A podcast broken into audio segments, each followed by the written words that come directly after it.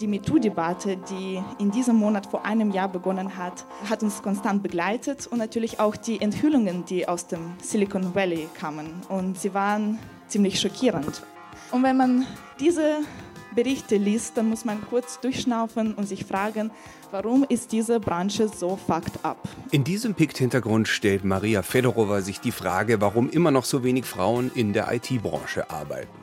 Spoiler, es liegt an den Männern.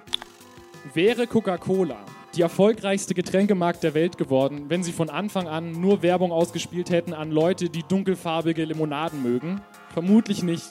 Die individualisierte Werbung ist gar nicht so effektiv, wie immer alle behaupten. Das hat Gregor Schmalzried herausgefunden. Aber wie sieht dann die Werbung der Zukunft aus? Also ich glaube, wenn du glaubst, dass das Problem deiner Lösung die Blockchain ist, dann hast du weder Blockchain noch dein Problem verstanden. Michael Seemann alias MS Pro ist Blogger, Kulturwissenschaftler, Autor und Netztheoretiker. Er glaubt nicht an die Blockchain, egal wie gehypt das Thema ist. Pickt Hintergrund. Die besten Geschichten und ihre Geschichte. Journalisten erzählen von ihren spannendsten Recherchen. Eine Zusammenarbeit von pick.de und Detektor FM, präsentiert von Florian Scheirer. Hallo und herzlich willkommen zum 19. Pikt-Hintergrund im November 2018, der auch dieses Mal im Pikt-Salon im Münchner 404 entstanden ist. Das allerdings zum letzten Mal, denn der Pikt-Salon zieht um am 21. November in die Favoritbar.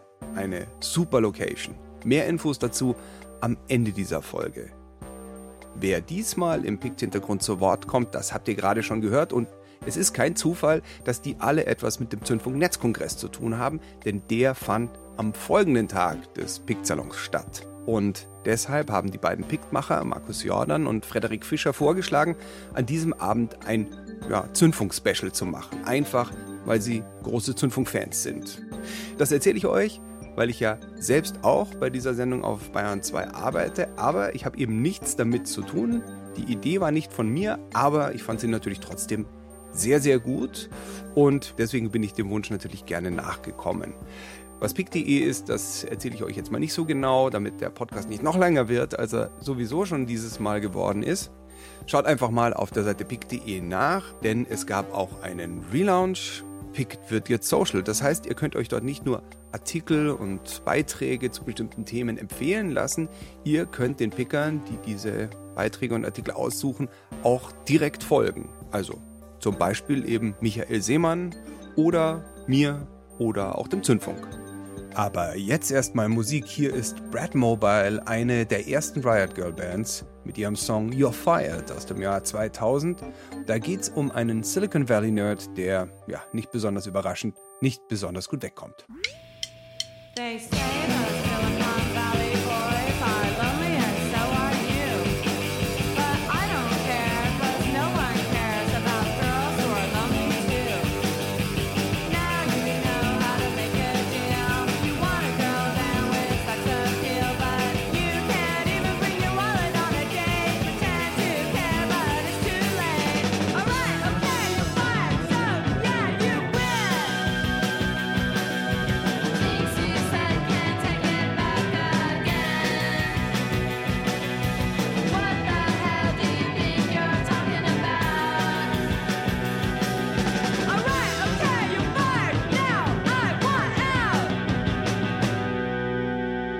Diversität, das ist immer ein Thema, zum Beispiel in der IT-Branche, darum soll es gerade gehen, aber auch in den Medien.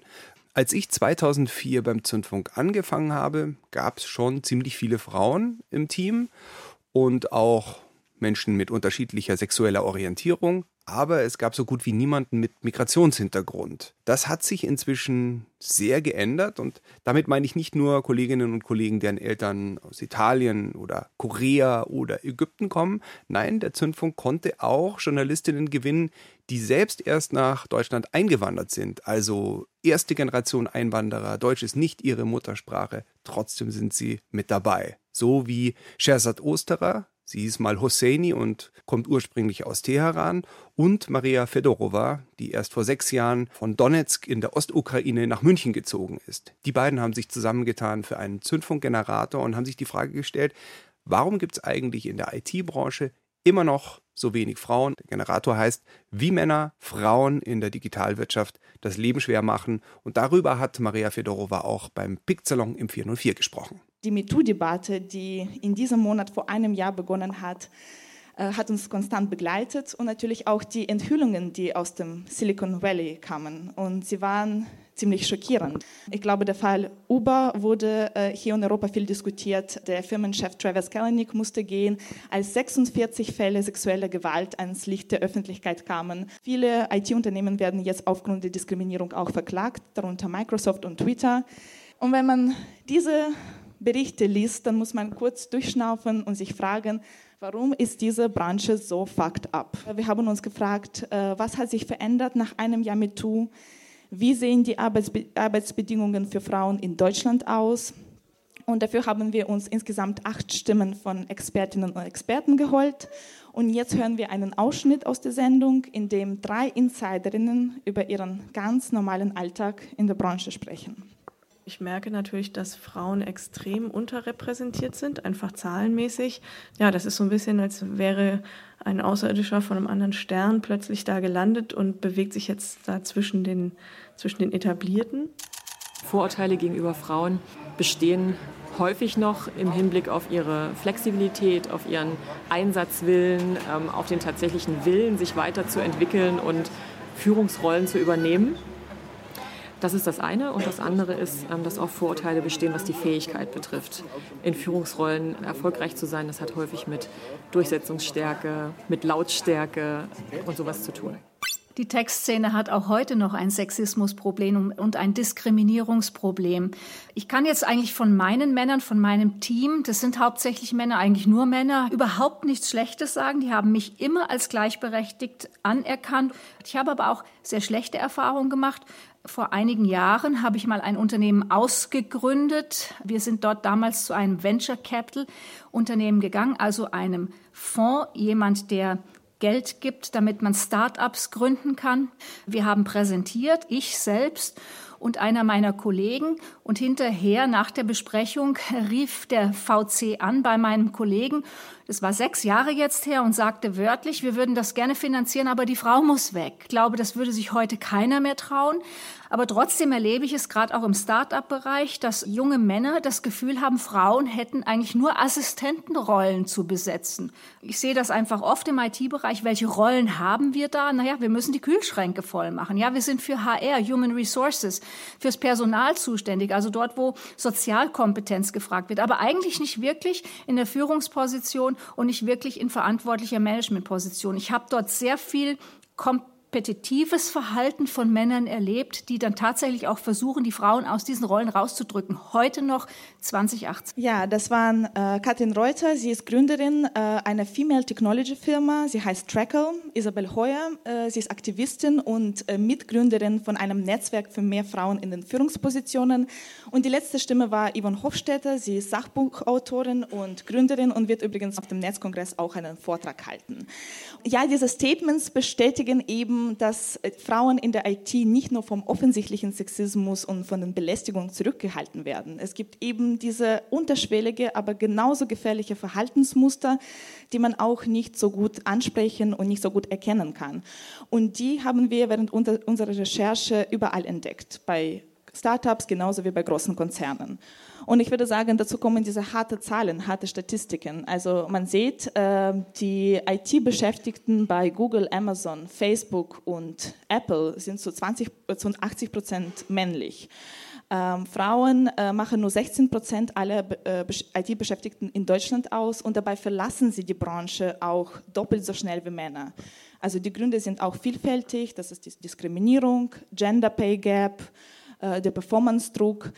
Und ich weiß, diese, systematische Diskriminierung kann man in vielen anderen Bereichen finden, Frauen im Film, in Kunst, in der Politik, in der Wissenschaft und Lehre. Die Textszene ist da besonders traurig, äh, vor allem wenn einem bewusst wird, dass es eben nicht immer so war. Eigentlich Am Anfang haben Frauen die Branche dominiert. Das ist zum Beispiel Ada Lovelace, die erste Programmiererin überhaupt, wohlgemerkt ein Jahrhundert von dem Beginn des Computerzeitalters. Die Hollywood-Schauspielerin Hedy Lamar, die hat eine WLAN-Technologie erfunden. Catherine Johnson hat komplexe äh, Programme für die NASA geschrieben. John Ball aus England, sie hat eigentlich keine äh, Ausbildung zur Informatikerin bekommen und kam auf die Idee, das erste Dating-Portal in England zu starten. In den 70er Jahren wurde die Branche attraktiv für Männer. Und die sind eigentlich auch eingetreten mit einer Philosophie, die vielversprechend war. Also sie sind nach Kalifornien gezogen, haben diese Kultur verinnerlicht. Viele von diesen Gründern wollen immer noch als späte Erben der kalifornischen Dissidenten und Hippies äh, gelten. Sie sagen, wir sind liberal, wir sind egalitär, wir wollen mehr Vernetzung, mehr Transparenz, mehr Kreativität, weniger Bevormundung. Ja, und die sind angetreten eben mit diesem Appell, wir sind die gestrigen Geeks und Nerds, die eben jetzt da sind, um die Rollenklischees auf den Kopf zu stellen. Ähm, ja, wie passt das überhaupt zusammen mit diesen Sexismusvorwürfen? Ähm, der Zündfunk hat dazu mit der britischen Autorin Laurie Penny gesprochen. Sie ist eine prominente feministische Stimme und kennt die Szene ziemlich gut. Well, toxic masculinity is not just about jocks and, you know, bei toxischer Männlichkeit geht es ja nicht nur um Bros, Dudes oder Mackertypen im Mainstream, sondern es gehören eben auch viele Männer dazu, die jetzt viel Macht haben. Es gibt auch diesen gefährlichen Nerdsexismus. Ich komme ja aus dieser Nerdkultur. Ich habe, seit ich klein bin, Dungeons and Dragons gespielt und eine Zeit lang in San Francisco in dieser Szene gelebt. Diese Muster gibt es genauso in der Text-Szene, in der Science-Fiction-Welt und in der Nerd-Szene.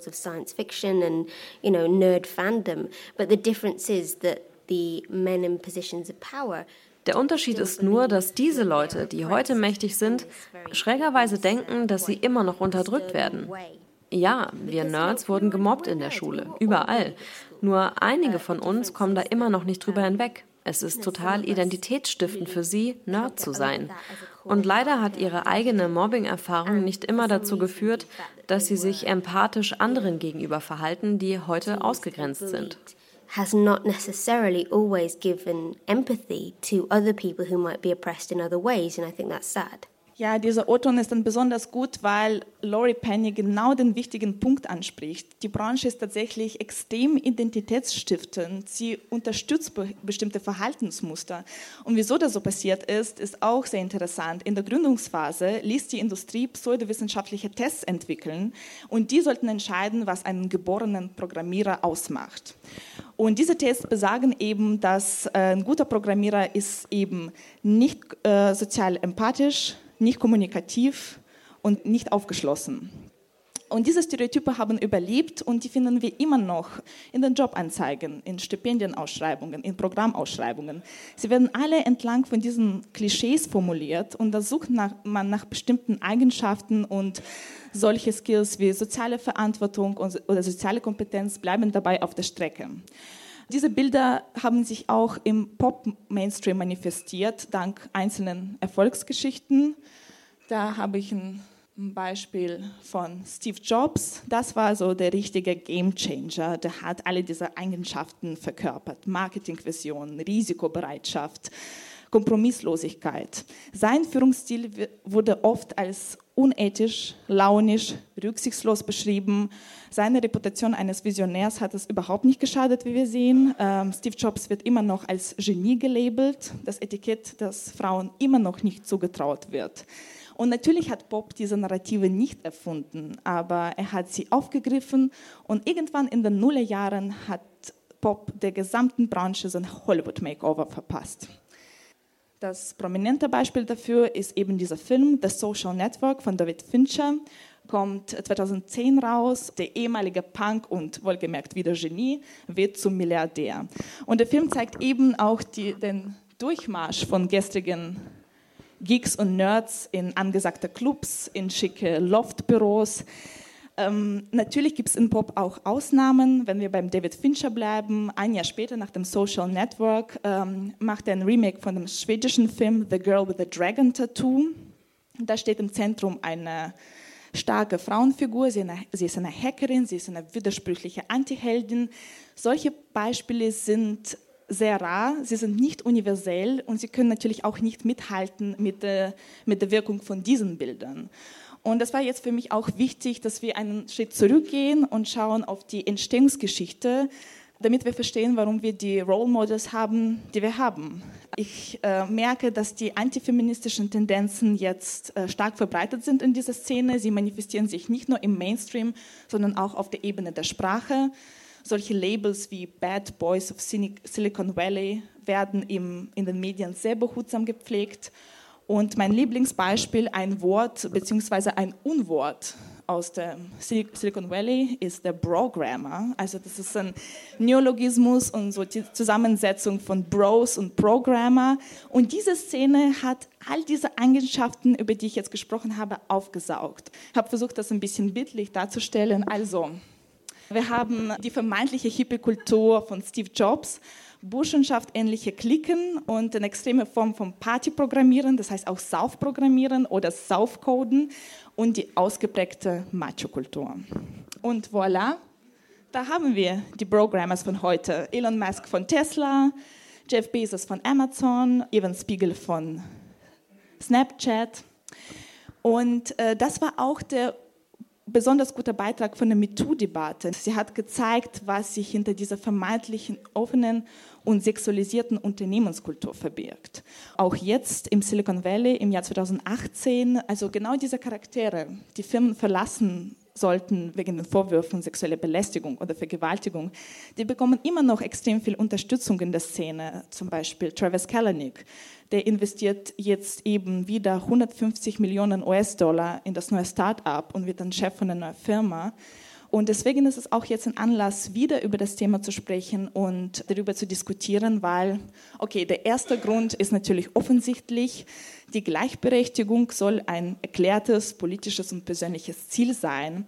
Aber es gibt auch einen pragmatischen Grund, und zwar diese Diskriminierung und diese Kultur fließt in die Algorithmen, die unseren Alltag bestimmen, in die Produkte, die wir haben.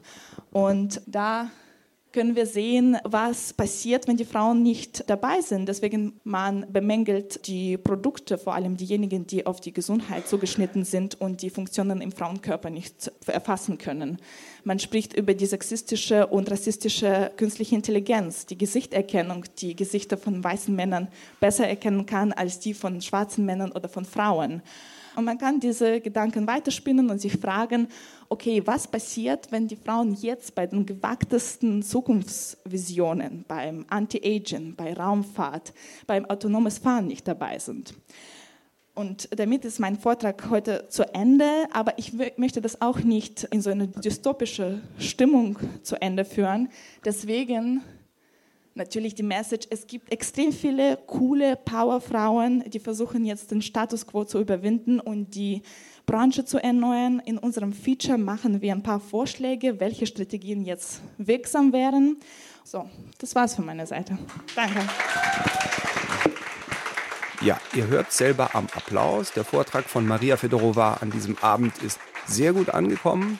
Wie immer konnte das Publikum danach Fragen stellen und da ist sogar eine kleine Diskussion entstanden. Aus Zeitgründen kann ich euch leider nur ein paar Ausschnitte davon vorspielen. Ja, ich bin äh, sehr gespannt auf die Gegenstrategien, weil ich glaube, es ist enorm schwer. Also die, die 16 Prozent, ich weiß nicht genau, aber ich könnte mir vorstellen, dass die ungefähr den Abgängern der Uni entspricht, die aus der Informatik äh, fertig werden. Dann ist es eigentlich normal, dass 16 Prozent da arbeiten oder? Da gibt es direkte Entgegnung aus dem Publikum. Ich muss jetzt zu meiner Schande gestehen, dass ich die Abgängerzahlen nicht kenne, aber in meinem Bild äh, sind am Anfang noch relativ viel, viele Frauen dabei und die gehen raus, weil das einfach zum Kotzen ist. Also du bist selber in der IT-Branche, hast gesagt, es ist zum Kotzen. Was ist zum Kotzen? Also ähm, es ist einfach rasend anstrengend. Also ich bin jetzt 20 Jahre in der IT und ähm, die Frauen gehen raus, weil sie nicht weiterkommen, weil sie an ihren eigenen Fähigkeiten zweifelt, was den Männern leider sehr selten passiert, obwohl die, naja, also. Und äh, man muss alles be beweisen, jedes Mal, wenn, man, wenn irgendwas neu ist und man wechselt ja relativ häufig in der IT, kann man wieder ganz unten anfangen. Irgendwann ist man müde. Das kann ich auch mit ein paar Zahlen äh, jetzt unterfüttern. Und zwar ähm, die Förderung der Frauen in den MINT-Fächern, also Mathematik, Informatik, Naturwissenschaft und Technik, ist in Deutschland ein erklärtes politisches Ziel. Es gibt natürlich einen Nachholbedarf, aber die Zahlen bessern sich und am Beispiel der US-amerikanischen Industrie sehen wir, da sind 40 Prozent, ich glaube 44 Prozent von allen Absolventinnen auf der Bachelor-Niveau weiblich. Aber das, was ich eben gesagt habe, jede zweite Frau steigt aus der Branche raus. Äh, ja, ich könnte kein Programmierer sein. Ich habe mal versucht, so ein bisschen zu programmieren, aber man braucht einfach eine enorm hohe Frustrationstoleranz, habe ich gemerkt. Ähm, weil oft ja viele Sachen einfach nicht funktionieren und dann sucht man irgendwie fünf Stunden nach dem einen Fehler. Und äh, kann das sein, dass quasi die Tätigkeit schon eine gewisse Art oder einen gewissen Typ Charakter anzieht, der vielleicht eher männlich ist? Ich glaube, genau diese Entwicklung, über die ich gesprochen habe, hat bei dir gewirkt. Und äh, diese Frustration kommt auch aus dem Glaube, dass man alle Probleme allein lösen kann. Und deswegen sind sie dann allein von dem Rechner. Und genau, die, die, die, diese, genau diese, diese Programmierer, die denken, ich muss alleine weiterkommen. Und die Frauen, die in der Branche sind oder wären, würden genau dieses andere Spirit reinbringen. Und zwar Team, Schwarmintelligenz, das ist doch so viel einfacher, wenn wir die Probleme zusammen lösen. Frederik von Pict. Du hast ja auch äh, die Ausschreibungstexte erwähnt. Kannst du mal ein Beispiel geben, wie Ausschreibungstexte formuliert werden müssten, damit sie auch Frauen ansprechen? Also äh, ich würde sagen genderneutral. In den Ausschreibungen sind die Bilder sehr verbreitet wie zielstrebig, durchsetzungsstark, analytische Gabe und die, also ich weiß nicht, ob leider oder dass es einfach the states of the art ist, dass Frauen werden mit eigenen Eigenschaften konnotiert, wie empathisch, warmherzig, äh, teamfähig. Und wie gesagt, diese soziale Kompetenzen, Teamfähigkeit und dass man auch ein bisschen Kreativität reinbringt, die fließen in diese Ausschreibungen eben nicht rein. Und das, darüber habe ich äh, auch für das Feature mit der äh, Professorin von der TU gesprochen, Claudia Beuys. Sie ist die Vizemanagerin an der TU München äh, für Diversity und Management und sie forscht zu diesem Thema. Und sie hat gesagt, das ist das Problem, dass, die, dass Frauen werden auch abgeschreckt von den Bildern. Also da zeigt man einen männlichen Programmierer, der vor dem Rechner sitzt. Und ja, das ist unterbewusst, spricht die Frauen eben nicht an. Noch eine Frage. Gregor. Ich weiß nicht, ob es auf die Frage eine Antwort gibt, aber wenn, dann interessiert sie mich.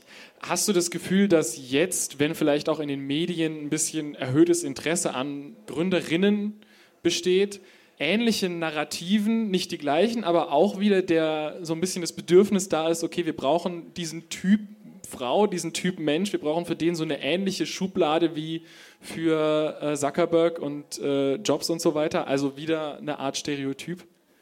Also die Stereotype werden, glaube ich, ganz automatisch kreiert, aber das, wofür Zuckerberg oder Musk stehen, das eben brauchen wir jetzt eben nicht. Wir brauchen neue Narrative und ich glaube, es gibt viele äh, Strategien, wie man das jetzt eben erreicht. Allein schon das Beispiel TU München. Sie machen jetzt in der, in der Kooperation mit der HFF eine Webserie, das heißt Technically Single und da äh, sagen sie eben, wir brauchen mehr positive Beispiele, so ein alltägliches Leben von einer Ingenieurin, Liebe, Leben, WG und äh, wie sie eben vor dem Rechner sitzt und programmiert. Also das könnte zum Beispiel ein Schritt nach vorne sein. Ich glaube, das wird sich automatisch bessern, wenn mehr Frauen auch in der Filmbranche tätig sind das ist auch so ein systematischer äh, Blick auf Feminismus, dass wenn die Schieflage in anderen Branchen beseitigt ist, dann können wir uns gegenseitig helfen. Und ich bin mir sicher, dass wenn Frauen im Film da sind, da werden sie sich konzentrieren nicht auf ein Pendant von Mark Zuckerberg in der Frauenwelt, sondern eben, wir werden einfach neue Stereotype schaffen, die hoffentlich auch positiver sein werden. Maria Fedorova über Frauen in der IT-Branche. Den Zündfunkgenerator, wie Männer Frauen in der Digitalwirtschaft das Leben schwer machen, den hat sie zusammen mit ihrer Kollegin Jasad Osterer recherchiert und den findet ihr im Podcast-Feed vom Zündfunkgenerator, also im BR Podcast Center, bei iTunes, Spotify und so weiter. Gleich geht's weiter mit Gregor Schmalzried, der uns erklärt, wie sich die Werbung versucht, auf die Digitalwelt einzustellen, was gar nicht so gut klappt immer.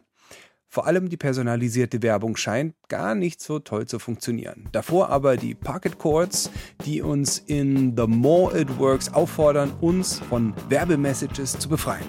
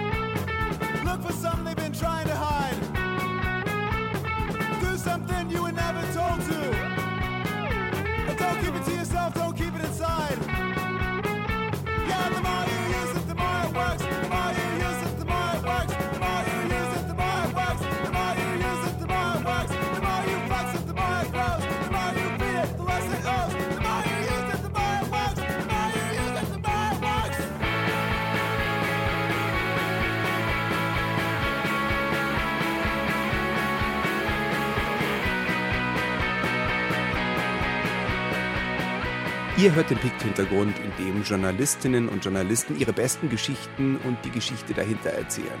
Live aufgenommen beim Pikt-Salon im Münchner 404. Und beim letzten Mal war auch Gregor Schmalzried dabei.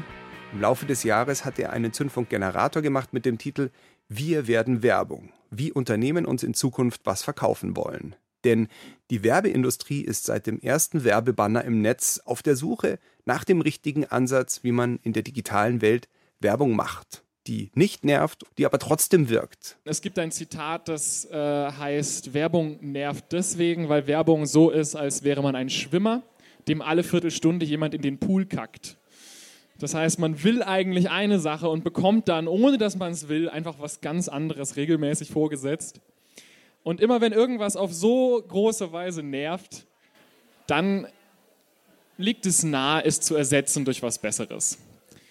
Ähm, das Zitat, was ich gerade gesagt habe, kommt von äh, Scott Galloway, der vielleicht jemandem im Begriff ist. Das ist ein äh, Professor an der New York University, der sich äh, als einer, glaube ich, der ersten zum Beispiel für die Zerschlagung von Facebook eingesetzt hat und der sehr stark über die Big Four, also über die, die wir schon gesprochen haben, Facebook, Google, Amazon und Apple, mit denen beschäftigt. Und mit dem habe ich unter anderem darüber gesprochen, was in der Zukunft der Werbung auf uns zukommt. Vorsicht, er wird von mir übersetzt, also äh, nicht verwirrt sein. Ich nenne es den Tod des Werbeindustriekomplexes. Werbefinanzierte Medien haben es immer schwerer. Als Werbekunde erreicht man über die traditionellen Wege kaum noch die gewünschte Zielgruppe und deshalb fließt immer weniger Geld aus den Etats in analoge Werbung und immer mehr in digitale. Traditionelle Rundfunkwerbung war einmal der beste Weg, um wohlhabende Haushalte verschiedener demografischer Gruppen zu erreichen. Bald wird sie der schlechteste sein. Diesen Wandel kann man auch sehr leicht nachvollziehen. Ich habe, glaube ich, seit zwei Jahren keine regelmäßige Fernsehwerbung mehr gesehen, einfach deswegen, weil ich nur noch Netflix schaue. Ähnliches gilt für Radio, wo Spotify und Podcasts so ein bisschen die klassischen Ausspielwege für mich ersetzt haben und das geht vielen Leuten ähnlich. Entsprechend ist die Werbeindustrie gerade ziemlich im Umbruch und besorgt. Man kennt in der Industrie die Banner Blindness. Das heißt, wir sind sehr gut darin, ähm, das, was uns interessiert, äh, zu lesen, uns darauf zu fokussieren und alles drumherum auszublenden, weil wir wissen, wie Websites aufgebaut sind, weil wir wissen, da ist Werbung, da muss ich nicht drauf gucken. Deswegen sind Banner sehr schnell ist sehr schnell klar geworden, so wirklich viel kann man damit nicht erreichen. Die nächste Idee war logischerweise, man muss auffälliger werden und zwar so, die Pop-ups haben wir festgestellt, nerven leider auch, einfach deswegen, weil sie natürlich komplett gegen alles gehen, was man im Internet als Usability versteht. Und jedes Mal, wenn hier in dieser Präsentation ein Nervt kommt, dann ist das so ein bisschen ein Anzeichen dafür, dass ich vielleicht, dass es das nicht mehr so lange macht oder zumindest an Relevanz verliert. In dem Fall wurde es Zeit für was Neues und das war leider, muss man sagen, Facebook. Das Lustige ist, ich erinnere mich noch, als Facebook nur in der rechten Spalte Werbung hatte und nicht im Newsfeed. Äh, Im Newsfeed selber hat Facebook Werbung erst seit 2012, dann 2014 erst das, was wir heute als das eigentliche Kerngeschäft von Facebook kennen. Also Facebook gibt es seit 2004, erst seit 2014, erst vor vier Jahren ist die hyperpersonalisierte Werbung mit Auslesung von meinen Likes und meinem gesamten Verhalten im Netz, um mir entsprechende Werbung auszuspielen, wirklich die Art, wie Facebook aktiv Geld verdient. Das gab es vorher in der Form nicht. Das Problem ist, wir kennen natürlich heute personalisierte Werbung als das Einzige, was im Internet eigentlich ja, oder als die Art, wie man im Internet Werbung macht. Das hier ist eine äh, grobe Auflistung davon, äh, von, von den Werbeanteilen im Internet, wie der Werbemarkt im Netz unter sich aufgeteilt wird. Facebook und Google, deren gesamtes Geschäftsmodell darauf aufbaut, möglichst viele bei uns zu wissen und uns dann möglichst viele Informationen und Werbung zuzuspielen, machen über die Hälfte des Werbemarkts aus. Amazon ist ein bisschen im Aufwind und die anderen sind natürlich genau ein bisschen der Werbeindustriekomplex, dessen Tod Scott Galloway vorhersagt. Wie das aussieht, kennen wir, glaube ich, alle. Ich habe mir persönlich vor einer Woche eine neue Sporthose gekauft. Ich habe zwar schon eine, aber ähm, trotzdem bekomme ich jetzt, vielleicht sammle ich welche. Also der Gedankengang, mir jetzt mehr Sporthosen zu verkaufen, ist nicht so weit hergeholt. Es ist, was Internet-Kausalzusammenhänge angeht, relativ leicht nachvollziehbar. Und wir Menschen mögen solche leicht nachvollziehbaren Gedankengänge.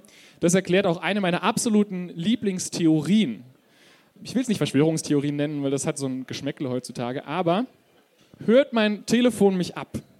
Die Frage, ob meine Facebook-App, meine Google-App, alles Mögliche mir unterbewusst zuhört, um mir anhand meiner Gespräche entsprechende Werbung auszuschalten. Das ist ein Gedanke, der schon seit längerem durch das Internet geistert, vor allem seit zwei Jahren immer wieder Aufwind bekommen hat. Ich habe mit der Maria äh, erst vorgestern genau darüber gesprochen.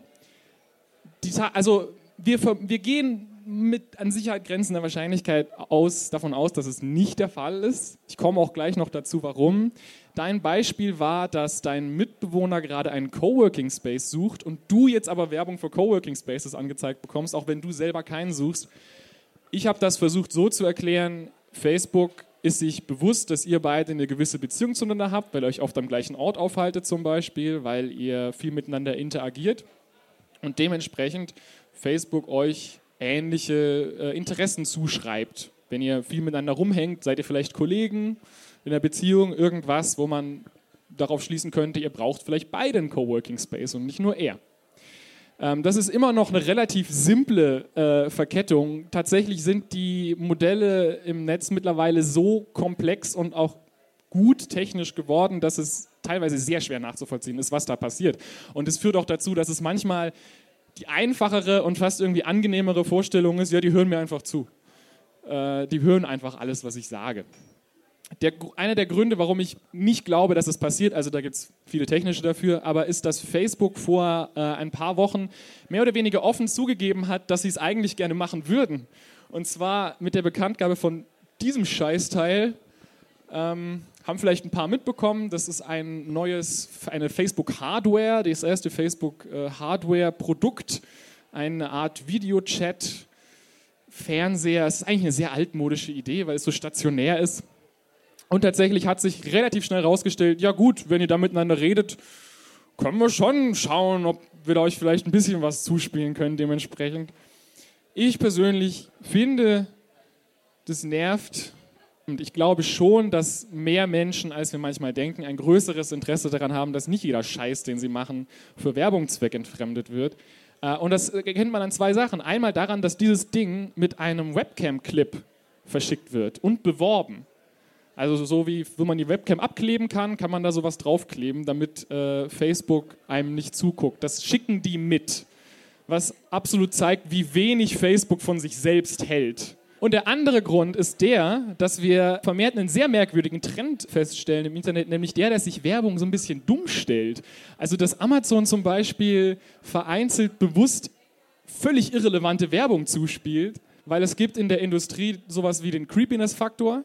Das heißt, ab einem gewissen Punkt ist personalisierte Werbung so unangenehm, dass wir eher negativ darauf reagieren und eher eine schlechte Reaktion und eine schlechte Verbindung dann zu dieser Marke aufbauen, was natürlich niemand will, weil wir sollen ja Sachen kaufen. Und ich finde, das zeigt allein schon, dass man diesen Weg immer personalisierter, immer genauer, auch nicht einfach ewig zu Ende gehen kann und damit immer erfolgreicher werden. Es gibt tatsächlich in der Industrie viel Streitereien darüber, ob es überhaupt der richtige Weg war von Anfang an. Einer der Menschen, mit denen ich geredet habe, neben vielen anderen, auch Frauen, auch wenn ich jetzt nur zwei Töne von Männern habe, ähm, ist ein ähm, ich will ihn nicht als Werbeguru bezeichnen, er macht eigentlich alles Mögliche. Er hat auch für Google und Coca-Cola gearbeitet. Äh, Ferris Jacob ist ein scharfer Kritiker des hyperpersonalisierten Marketings. Vor allem deswegen, weil er sagt, Werbung im Internet ist zu oft darauf bedacht, uns einfach direkt anzusprechen. Werbung im Internet sagt, kauf dir jetzt diese Schuhe und geh jetzt zu diesem Event. Aber seiner Ansicht nach ist das nicht wirklich das, was Werbung auszeichnet oder sagen wir mal funktionelle Werbung auszeichnet. Es gibt viele Arten, wie Werbung funktioniert. Aber wenn man ein breites Publikum erreichen will, war es schon immer der beste Weg, sich so groß wie möglich zu machen. Wer allgegenwärtig ist, der signalisiert unterbewusst Stabilität, Sicherheit und Vermögen. Ich glaube, Werbung funktioniert vor allem als soziokultureller Anreiz. Und viele haben das verwechselt mit einer direkten Aufforderung zum Kauf oder zur Interaktion. Aber so funktioniert das nicht. Werbung kann einen sozialen Reiz haben. Man hält die Marke dann für etwas Besonderes.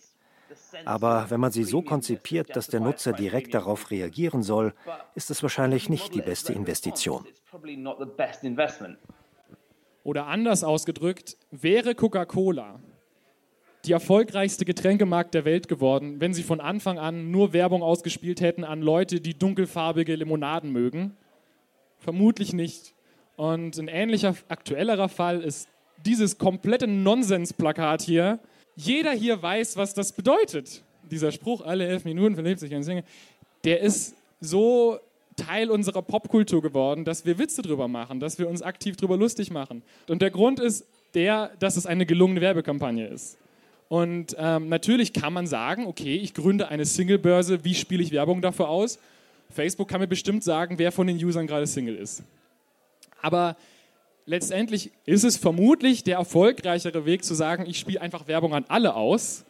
Ich werde Teil des Gesprächs, ich werde Teil der Popkultur und wenn ich dann mal Single bin, dann erinnere ich mich vielleicht am ehesten an die Börse, über die ich mit meinen Freunden mal gelacht habe, zumindest was die Werbung angeht. Und das ist, finde ich, auch ein sehr unterschätzter äh, Teil dieser ganzen Sache, nämlich dass Freunde und Familie immer noch den wichtigsten äh, Takt angeben, was Kaufentscheidungen angeht, wenn es darum geht, welchen Film ich im Kino gucken will oder wo ich in der Nähe mal feiern gehen will oder wo ich mir einen neuen Anzug kaufe, dann hören die meisten Menschen immer noch mit Abstand am ehesten auf die Menschen in ihrem direkten Umfeld. Das erkennt man natürlich auch am Aufstieg der Influencer, weil eine Influencerin natürlich mir versucht, so ein bisschen diese, nicht Freundschaft, aber schon eine gewisse persönliche Beziehung nachzubilden, im Sinne von, ich kenne die so ein bisschen, ich weiß, wer sie ist und deswegen vertraue ich ihr natürlich, wenn sie mir sagt, dass dieses Waschmittel besonders gut ist. Und es funktioniert auch auf andere Weise, nämlich indem Marken versuchen, eine Art Persönlichkeit zu erlangen. Das heißt, wir haben eine Personalisierung, aber wir haben die Personalisierung nicht auf der Konsumentenseite, sondern auf der Seite der Marke. Das heißt, wir sind die Persönlichkeit komm doch zu uns. Und da habe ich auch noch mein letztes und wahrscheinlich schönstes Beispiel. Und zwar dafür, dass Tesla praktisch keine Werbung macht. Tesla ist ein sehr beeindruckendes Unternehmen, allein wegen der Tatsache, weil Tesla es geschafft hat, einfach im öffentlichen Diskurs zu bleiben, seit sehr langer Zeit schon, dadurch, dass sie sich ein sehr cooles Image aufgebaut haben. Natürlich ist Elon Musk ein großer Teil davon und deswegen ist Tesla im Moment auch so angreifbar, weil er sich auf einmal so komisch verhält. Das heißt, die Macht, so eine, äh, so eine Firma auf einmal angreifbar zu machen und in die Knie zu zwingen und zu sagen, hey, vielleicht ist das auch nicht alles okay, was ihr da macht, liegt letztendlich gar nicht unbedingt bei der Konkurrenz, die selber irgendwelche Werbekampagnen startet, sondern bei uns, den Usern, weil ähm, die normalen Menschen im Internet die Macht haben heutzutage, alles, was große Firmen tun, das kann natürlich auch sich auf Uber zum Beispiel beziehen, wenn man bedenkt, dass Lyft, ein Uber-Konkurrent, unter anderem deswegen so stark angezogen hat in den letzten Jahren, weil Uber so scheiße ist, haben wir viel mehr Möglichkeit, praktisch direkt auf das einzuwirken, was uns verkauft wird, als wir es noch hatten, als die Spots uns einfach nur auf den Fernseher gespielt wurden. Das heißt, die Information, die wir mit unseren Freunden und mit unseren Followern teilen, ist genauso wichtig, wenn nicht wichtiger als offizielle Werbung. Und im Moment ist Tesla eben ein bisschen in der Bredouille, weil wir entschieden haben, dass Elon Musk nervt. Gerade weil Elon Musk jetzt auf einmal gegen die Medien schießt, obwohl er ohne die ausführliche Berichterstattung über ihn und seine ganzen Unternehmungen nie an den Punkt gekommen wäre, wo er jetzt ist. Also er hat einfach von Anfang an ein gutes Narrativ verkauft, was jetzt dank Menschen wie dir zum Glück auch hinterfragt wird. Ähm, aber weil er eben sowas gemacht hat, hat er die Aufmerksamkeit von Anfang an leicht auf sich gezogen und damit klassische Werbung überflüssig gemacht. Und vielleicht wäre sie fast ein bisschen profan gewesen in seinem Zusammenhang.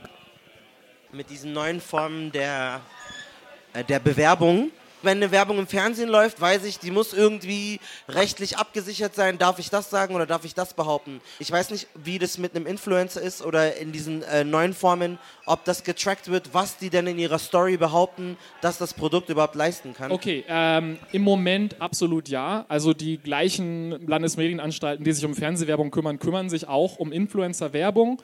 Oliver Kahn dürfte sich auch nicht ins Fernsehen stellen und sagen, diese Zigarette heilt Krebs. Genauso wenig darf das ein Influencer. Den Zündfunkgenerator von Gregor Schmalzried, Wir werden Werbung, wie Unternehmen uns in Zukunft was verkaufen wollen, könnt ihr nachhören im Podcast-Feed Zündfunkgenerator, also dem gleichen wie auch Maria Fedorovas Sendung, zum Beispiel im BR Podcast Center bei iTunes und bei Spotify. Gleich geht's hier weiter mit dem bekannten Blogger und Kulturtheoretiker Michael Seemann. Es wird um die Blockchain gehen, die Technik hinter Bitcoin. Und die hat schon sehr früh die sogenannten Kryptoanarchisten inspiriert in ihrem Glauben, damit könne man die gesamte bisherige Weltordnung auf den Kopf stellen und die Menschen befreien von Regierungen und Regulierungen. Wir hören YT Cracker, ein ehemaliger Hacker mit Bitcoin Baron aus dem Jahr 2014. Also einer Zeit, wo die meisten Leute das Wort Blockchain noch nie gehört hatten. You know rappers like to rock chains, rock, rock blockchains, knock them out the box, I'm on Doc's main. Key ring full of water data. I gotta pray that my ASIC incinerators Load a mind like a creeper one time in my circus divine. A fine way to keep the power bill in check. My equipment is starting to sweat from the heat. Crypto anarchy becoming a threat. So you know rappers say they about the future, but you ain't Marty McFly till you buck kombucha from a supermarket with them bitcoins. Do you get your Charlie Sheen greens off computer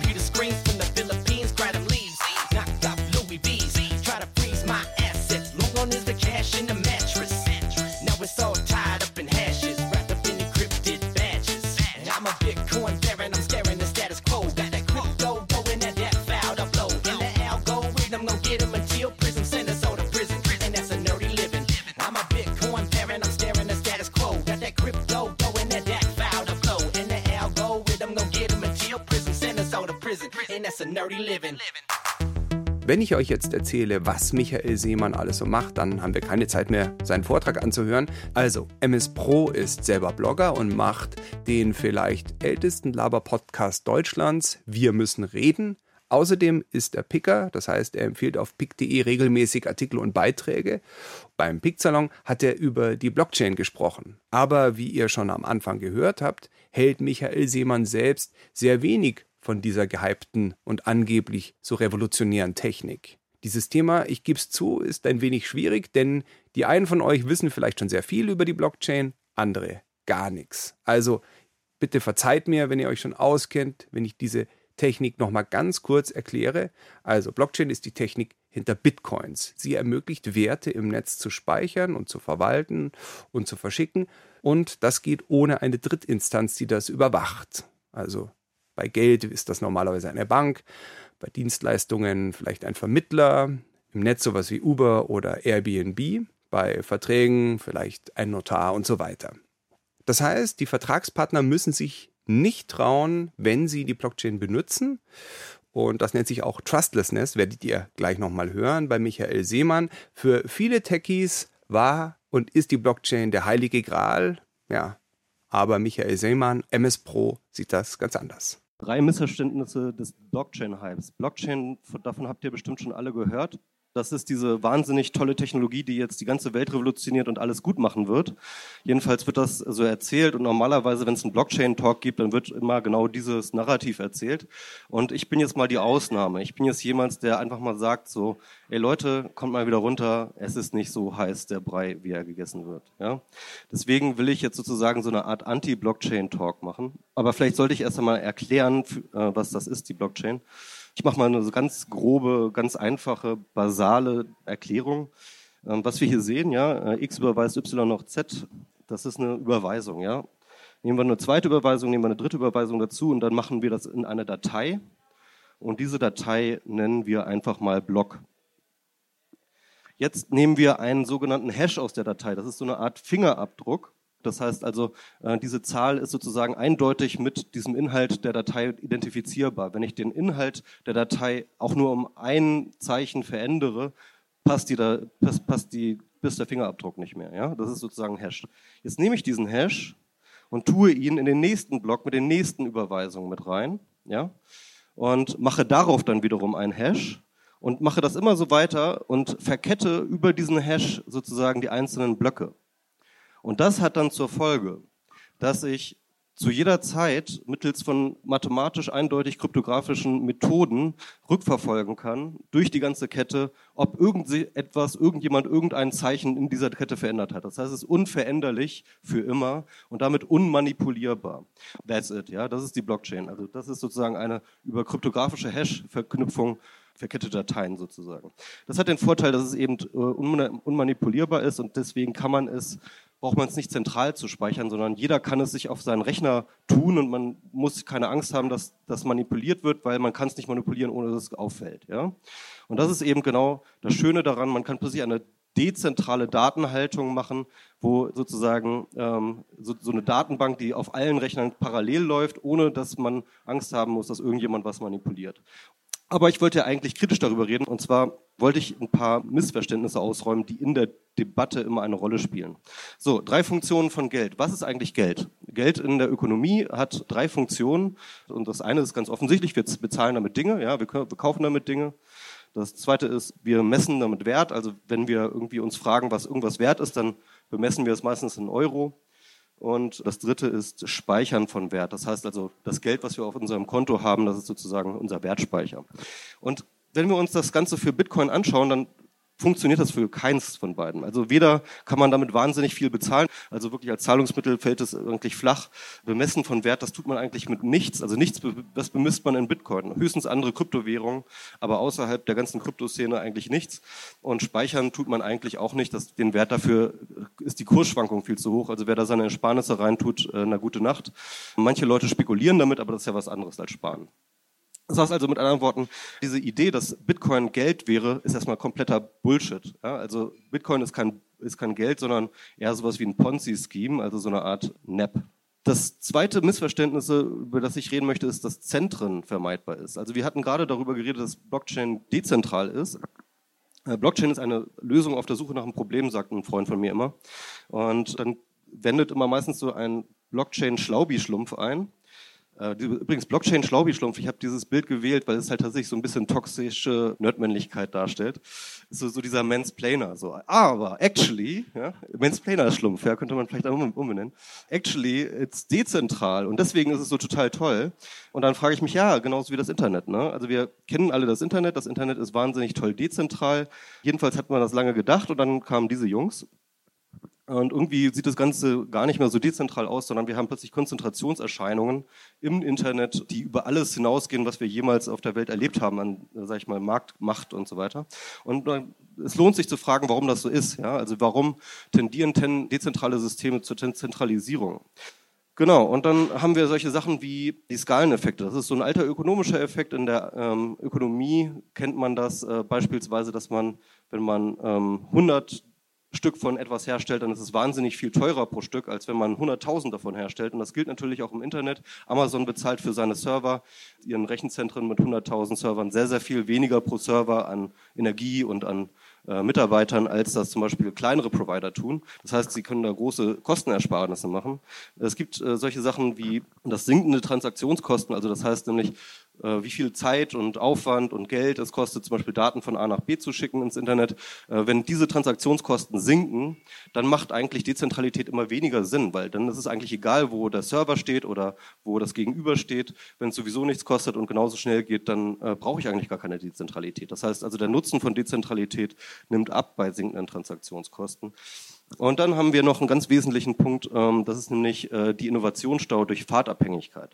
Denken wir uns, wenn Mark Zuckerberg einfach mal ein Update bei Facebook einschreiben will, dann dreht er einen Schalter um und dann ist das Update gemacht. Wenn im Internet, also dem Internetprotokoll, ja, wenn diesem dezentralen Protokoll ein Update gemacht werden, dann dauert das 20 Jahre und das ist kein Witz, ja. Also wir haben momentan seit 20 Jahren ein Update am Laufen und zwar von IPv4 auf IPv6 und es ist noch nicht fertig. Seit den 90ern läuft dieses Update. Das ist seit 20 Jahren sind sie dabei. Also das heißt mit anderen Worten, wenn man einmal ein dezentrales Protokoll etabliert hat, dann ist es sehr, sehr schwer, es zu updaten praktisch unmöglich. Ja? Und das alles gilt auch für Bitcoin. Alles das gilt für, auch für Blockchain. Die skalenfreie Netzwerke, also auch äh, die Bitcoin und die Blockchain-Netzwerke entwickeln sich skalenfrei. Auch die ähm, Skaleneffekte. Wir sehen Hardcore-Konzentrationserscheinungen, vor allem bei den Minern in China. Das sind so diese Leute, die dann sozusagen diese großen Berechnungen machen. Die sind wahnsinnige Konzentrationserscheinungen oder sinkende Transaktionskosten. Das gilt auch für Blockchain und Innovationsstau durch Fahrtabhängigkeit. Ähm, das haben wir auch dort in, bei bei Bitcoin beispielsweise haben sie versucht, vor ein paar Jahren die Blockgröße von 1 auf 2 Megabyte zu erhöhen, um die Transaktion zu beschleunigen. Und das äh, wurde von der Community abgelehnt. Das war einfach nicht im Interesse der Community und deswegen haben sie es einfach abgelehnt. Ja? Und dann funktioniert es halt einfach nicht.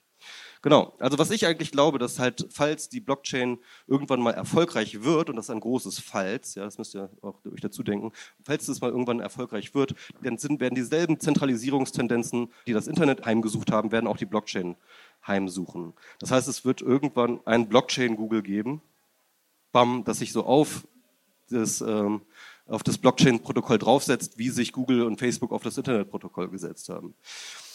Das dritte Missverständnis ist, dass ich ausräumen möchte, dass Vertrauen vermeidbar ist. Nämlich eine der ganz, ganz wesentlichen Dinge, warum es überhaupt Dezentralität braucht. Also wenn man mit den Leuten redet und fragt, was ist das eigentlich, warum braucht man das eigentlich, wozu Dezentralität? Dann kommt natürlich Blockchain-Schlaubi-Schlumpf und sagt, ja, wir können den Zentren nicht vertrauen. Also äh, Vertrauen ist einfach grundsätzlich nicht angebracht. Äh, das äh, Stichwort heißt tatsächlich Trustlessness und es bedeutet, dass halt es ein System ist, in dem die einzelnen Akteure sich ja nicht miteinander nicht einander vertrauen müssen, damit es funktioniert. Also es funktioniert auch komplett, wenn sich die Leute misstrauen. Und das wird halt so erreicht, dass das System eben die Incentives so setzt, dass es teurer ist, äh, das System äh, auszutricksen, als nach den Regeln zu spielen. Und das ist die ganze Idee hinter Blockchain sozusagen, die, die, die zentrale Idee hinter der Blockchain. Und wenn wir uns aber anschauen, wie wir eigentlich normalerweise Gesellschaft organisieren, dann ist es so, dass wir Institutionen haben und diese Institutionen sozusagen Vertrauen bündeln. Also das, das, das Vertrauen der Leute werden in Institutionen gebündelt und das macht uns äh, es möglich, dass wir mit komplett Fremden in Interaktion treten können, mit komplett Fremden äh, kooperieren können. Die Blockchain-Enthusiasten wiederum sagen, ja, das ist Vertrauen, das ist alles Quatsch. Äh, wir müssen nicht äh, Institutionen vertrauen, wir müssen dem Code vertrauen. Wir müssen, wir müssen der Kryptographie vertrauen, der Mathematik. Und ähm, sie wollen sozusagen die Blockchain, die Institutionen ersetzen durch die Blockchain. So kurz gesprochen. Und dahinter steckt tatsächlich eine Idee, und zwar die Idee des Homo economicus. Also die Idee halt eines nutzenmaximierenden äh, menschlichen Wesens, das eigentlich aus der Ökonomie kommt. Also in der Ökonomie war es immer so ein ähm, Hilfsmodell, sich vorzustellen, dass es irgendwie Menschen halt immer nach ihren Nutzen maximieren gehen.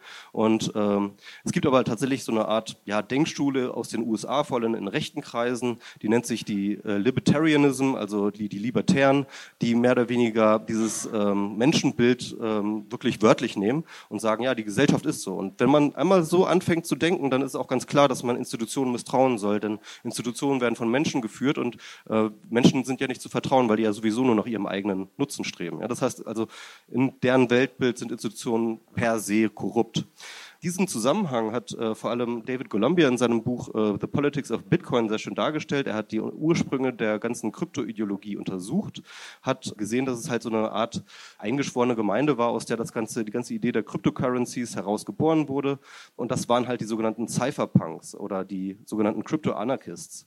Und das sind halt Leute, die genau dieses libertäre Menschenbild, Weltbild haben, ähm, wo sie halt ganz, ganz wesentlich vor allem dem ähm, Staat und vor allem der Regierung misstrauen und sagen, ja, die, die Regierung, die will uns nur an unsere Waffen und so weiter und so fort. Und deswegen brauchen wir einen radikal freien Markt. Und das ist der Grund, warum überhaupt Bitcoin ge gestartet wurde, weil sie glaubten, dass halt sozusagen Bitcoin eine Lösung dafür wäre, wie man einen Markt herstellen kann, in dem der Staat keine Eingriffsmöglichkeiten mehr hat. Und diese Ideologie lebt eigentlich in der Blockchain, lebt in Bitcoin ganz, ganz stark wieder. Und wenn wir uns mit dem Bitcoin und dem Blockchain-Diskurs auseinandersetzen, sollten wir uns auch immer fragen, ist das wirklich die Gesellschaft, in der wir leben wollen? Ja, also ist diese Ideologie, die wir dabei einkaufen, auch wirklich die Ideologie, nach der wir unsere Gesellschaft gestalten wollen? Also so Libertarianism. Ne? Und äh, ich für meinen Teil kann das zumindest verneinen. Ja? Und ich glaube, was man auf jeden Fall mitnehmen sollte, ist, dass Bitcoin und Blockchain sind nicht in allererster Linie Technologien, sondern es sind Ideologien. Und ähm, diese Ideologie, die muss man sozusagen als Grundannahme akzeptieren, damit Blockchain überhaupt eine sinnvolle Technologie ist. Und, denn wenn man die libertäre Grundannahme, dass die Menschen den Institutionen misstrauen sollen, nicht teilt, dann ist Blockchain einfach nur die ineffizienteste Datenbank der Welt. Danke. Wenn die Blockchain nicht dafür taugt, dass Menschen miteinander interagieren, vielleicht taugt es ja dann dafür, dass Maschinen miteinander interagieren. Wenn wir jetzt das Internet of Things haben und unser Stromsystem irgendwie selbstständig sich einen Anbieter aussucht oder so, ist das nicht was, wo die Blockchain doch Nutzen stiften könnte? Also theoretisch hast du recht, das kann die Blockchain alles tun. Wo ich nicht so richtig tief eingegangen bin, aber was ich sozusagen mit dem letzten, mit der vorletzten Slide impliziert habe, ist, Das kann man auch ohne Blockchain.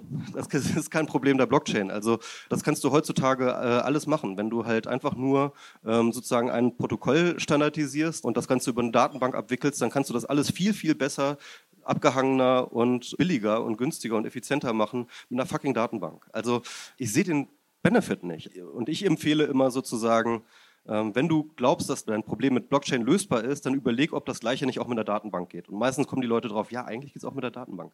Und das Zweite ist aber nicht, dass das Verständnis der Blockchain so schlecht ist, sondern dass das Verständnis des Problems so schlecht ist. Es ist ganz häufig so, dass die windigen Geschäftsmodelle der Blockchain-Anbieter folgendermaßen gepitcht werden. Es wird sich ein Problem gesucht, das eigentlich kein originär technisches ist, sondern ein soziales Problem. Ja? Ich war gerade auf der Buchmesse und da redet man zum Beispiel Blockchain-mäßig, ja, die Urheberrechtsvergütung sieht so schlecht aus, ähm, wir brauchen so ein Micropayment-System, wo dann alle Leute auch Mikrotransaktionen über die Blockchain, dann bla bla bla. Und dann kriegen die Autoren viel mehr Geld. Und so, nein. Ja, also das, es ist nicht das Problem, dass es solche Mikrotransaktionssysteme nicht gibt, sondern es gäbe sie, wenn sozusagen die Marktsituation und die soziale Situation da wäre, sozusagen Urheber äh, fair bezahlen zu wollen. Wenn dieser Wille da wäre, dann wäre auch das System da. Das, das, das ist kein technisches Problem. Was diese Blockchain-Leute immer wieder machen, ist halt soziale Probleme in technische umformulieren, sodass es sich anhört, dass die Blockchain die Lösung dafür wäre. Und das ist glaube ich, ein ganz wesentliches Punkt. Also ich glaube, wenn du glaubst, dass das Problem deiner Lösung die Blockchain ist, dann hast du weder Blockchain noch dein Problem verstanden. Dass die Blockchain nichts taugt, das wird natürlich in weiten Teilen der Netzszene auf Widerstand treffen. Ich selbst habe ja schon vor über drei Jahren mal einen Zündfunkgenerator zu dem Thema gemacht und auf die damals ziemlich fantastisch klingenden Möglichkeiten der Blockchain hingewiesen. Und ich glaube nach wie vor, dass sie Potenzial hat, aber das jetzt zu diskutieren, dafür haben wir nicht die Zeit. Ich habe stattdessen bei pick.de auf Michael Seemanns Wire-Artikel hingewiesen. Der heißt, ist die Blockchain eine Lösung für ein Problem, das es nicht gibt? Und darunter hat sich schon so eine kleine Diskussion entwickelt. Schaut doch einfach mal vorbei. Des Weiteren kann ich seinen Vortrag vom Zündfunk Netzkongress empfehlen mit dem Titel Fünf Fragen an den digitalen Kapitalismus, den ihr bei den Zündfunk Netzkongress Videos, also auf den Seiten vom BR oder auch bei YouTube finden könnt. Und weil das immer noch nicht genug Empfehlungen sind, ihr könnt Michael Seemann nun, wie allen anderen Pickern auch, auf pick.de direkt folgen, denn Pickt wird Social, ich habe es schon mal erwähnt. Dort empfiehlt er im Kanal Technologie und Gesellschaft mehrmals in der Woche spannende Artikel und Beiträge. Das war der 19. Pikt-Hintergrund im November 2018 und wie ihr gemerkt habt, versuche ich immer Themen rauszupicken, die auch nach ja, einem Jahr noch interessant und relevant sind. Daher lohnt es sich auch mal, die älteren Ausgaben durchzugehen. Einen besonders guten Überblick findet ihr unter Pikt Hintergrund bei Detektor FM. Aktuell kann ich euch zum Beispiel die Folge vom März 2018 empfehlen.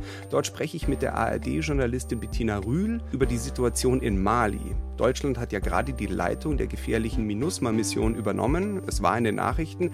Aber worum geht es eigentlich in Mali? Die meisten haben keine Ahnung und ja, das könnt ihr eben in dieser Ausgabe Pikt Hintergrund März 2018 ganz gut hören. Außerdem ist in der Ausgabe auch noch mein Interview mit der Drogenbeauftragten der Bundesregierung Marlene Mortler zum Thema Cannabis zu finden, das inzwischen ganz schön die Runde gemacht hat und jetzt sogar Teil, ja, ich bin stolz, deswegen muss ich es euch erzählen, Teil einer wissenschaftlichen Arbeit an der Katholischen Universität in Eichstätt wird. Das klingt jetzt zu ernst, aber dieses Interview hat auch seine zum Teil unfreiwillig komischen Momente.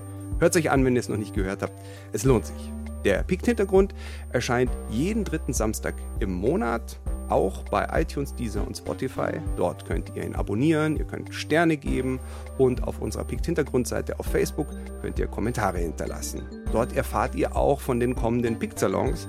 Die nächsten beiden finden in der Münchner Favoritbar statt, was mich sehr freut. Die Termine sind 21. November und 19. Dezember und im Januar wollen wir mal einen Pikt-Salon in Leipzig machen.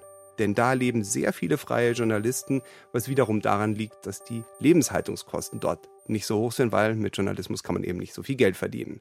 Und jetzt verabschiede ich mich. Vielen Dank fürs Zuhören. Ciao. Pickt Hintergrund. Die besten Geschichten und ihre Geschichte. Journalisten erzählen von ihren spannendsten Recherchen. Eine Zusammenarbeit von pick.de und Detektor FM, präsentiert von Florian Scheirer.